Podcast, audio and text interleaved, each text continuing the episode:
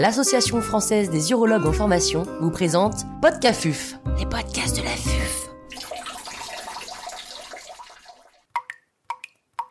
Trucs et astuces pour la réalisation d'une dérivation urinaire transiléale non continente de type briquaire par voie célioscopique robot-assistée. Docteur Mathieu Roumiguier, chirurgien urologue au CHU de Toulouse, nous fait part de son expertise. L'intervenant n'a pas reçu de financement.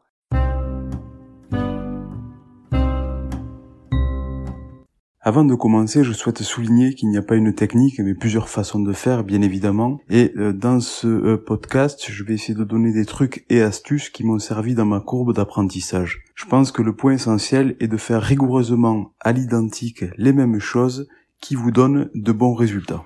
Pouvez-vous nous rappeler votre installation et les temps chirurgicaux déjà effectués? Bien évidemment, la cystectomie est terminée, les curages sont terminés et l'urétère gauche est amené à droite. Cette étape est très souvent facilitée lorsque le curage a bien été réalisé et bien remonté sur l'artère iliaque primitive. Il est important lors de cette étape de repérer euh, le méso de l'urétère pour ne pas le twister et risquer donc une sténose ischémique lors de ce passage. Pour faciliter ce passage, vous pouvez aussi mettre en place lors euh, de la section des uretères des hémologues avec des fils de vicryl d'environ 3 cm qui vous permettront de manipuler les uretères et donc de ne pas les pincer et risquer des lésions ischémiques ou traumatiques. Enfin, pour terminer sur l'installation, euh, nous utiliserons dans cette description un robot d'Avinci SI, ce qui veut dire que l'agrafage des segments digestifs sera réalisé euh, par LED, qui utilisera un trocar en fosse iliaque gauche de 12 euh, mm, un trocard de 5 mm en sous-costal gauche. L'opérateur lui utilisera à tour de rôle une pince cadière, une pince bipolaire fenêtrée et des ciseaux. Comment réaliser le prélèvement digestif par voie célioscopique robot-assistée la première étape concerne le prélèvement iléal. Bien évidemment, la première étape de ce prélèvement iléal va être de repérer la dernière anse et l'astuce est de trouver la graisse présente sur le dernier segment iléal sur le bord antimésentérique.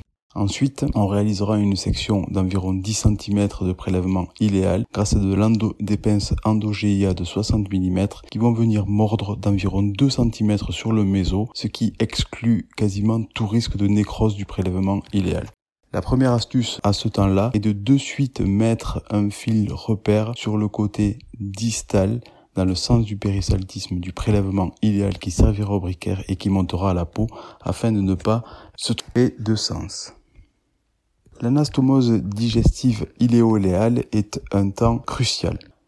Elle est bien évidemment largement décrite, mais je pense qu'il y a une astuce à ce moment-là qui va être d'ouvrir partiellement la ligne d'agrafe en débutant sur le bord antimésentérique de vos deux segments iléo. Cela vous permettra de maintenir les deux segments d'iléon bien fermement sur la pince endo-GIA par des pinces qui tracteront la ligne d'agrafe partiellement ouverte en dessous de la pince mécanique.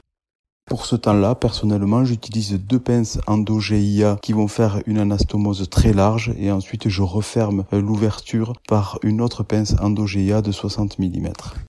Comment faire les anastomoses urétéro-vésicales comme en chirurgie ouverte, il y a deux techniques. La technique de Wallace qui va permettre de faire une anastomose urétéro-urétérale et ensuite une anastomose urétéro-idéale dans le fond du briquaire et qui permettra notamment de repérer plus facilement euh, les ostiums en cas de soucis post-opératoires.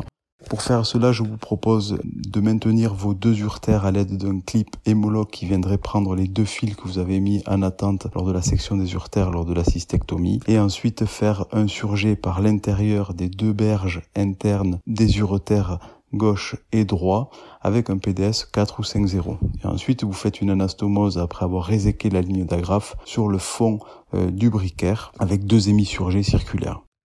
Concernant mon expérience, j'ai utilisé initialement cette technique d'anastomose urétéro-idéale selon Wallace et puis euh, changé euh, plus récemment pour une anastomose euh, urétéro-idéale séparée en commençant toujours par le côté droit qui se positionnera sur la partie droite du prélèvement idéal, c'est-à-dire à droite du méso.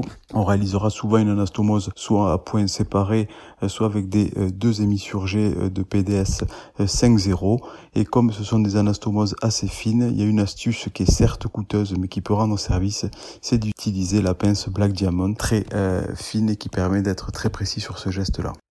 Dans ce temps-là, lorsque vous avez fini l'anastomose d'une partie de l'urtère, de, soit de la berge interne ou externe, et que euh, le point d'angle est bien solide, il convient de en place la sonde euh, monogie que personnellement maintenant j'enroule dans le briquaire et que je ne fais pas ressortir sur la partie euh, cutanée du briquaire tant qu'il n'est pas ourlé à la peau pour ne pas rendre difficile l'extraction. Bien évidemment, vous ferez la même procédure à gauche. Au début de l'expérience, je réalisais des tests en ouvrant euh, la partie distale du prélèvement idéal, mais j'ai suspecté quelques euh, infections post-opératoires en rapport avec ce test dans un prélèvement idéal qui n'était pas franchement propre et du coup j'ai arrêté sans modification des résultats. Ça y est, l'intervention est terminée? Eh bien non, parce qu'il reste une étape qui est l'extraction du briquaire à la peau. C'est une étape qui n'est pas si évidente que ça et surtout qui est très peu enseignée et très peu rapportée, euh, notamment par euh, les vidéos chirurgicales. Généralement, j'extrais euh, le briquaire en du trocard du bras numéro 2 du robot J'incise au maximum par voie intrapéritonéale euh, le péritoine autour euh, de euh, ce trocar et ensuite dédoque le robot, introduit une pince célioscopique crocodile qui vient cravater la partie, la ligne d'agrafe du briquaire qui montera à la peau. Ensuite, le robot est dédocké et comme un briquaire classique, on va faire une incision cutanée, une incision aponévrotique avec les points euh, dans les euh, angles de l'aponévrose pour amarrer le briquaire et on va extraire le briquaire. L'avantage de ce temps-là, c'est que si vous n'avez pas sorti les sondes de monogie, elles vont pas s'enrouler dans la paroi et vous n'avez pas de risque soit de les faire migrer, soit d'avoir des difficultés à, à faire monter le briquaire à la paroi. Lorsque le briquaire est bien amarré à la peau névrose et à la peau, bien ourlé, vous pouvez alors euh, glisser votre doigt à l'intérieur, récupérer les sondes urétérales. Et voilà, l'intervention est donc terminée. Voici quelques euh, trucs et astuces que je souhaitais partager avec vous et qui peuvent faciliter la réalisation des premiers briquaires euh, célioscopiques robot assistés. La meilleure formation que vous pourrez avoir, c'est de regarder vos pairs dans vos centres réaliser cette intervention ou alors des films qui sont largement disponibles sur les différentes plateformes.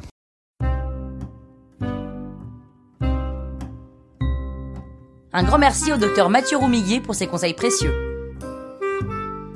C'était Podcafuf, les podcasts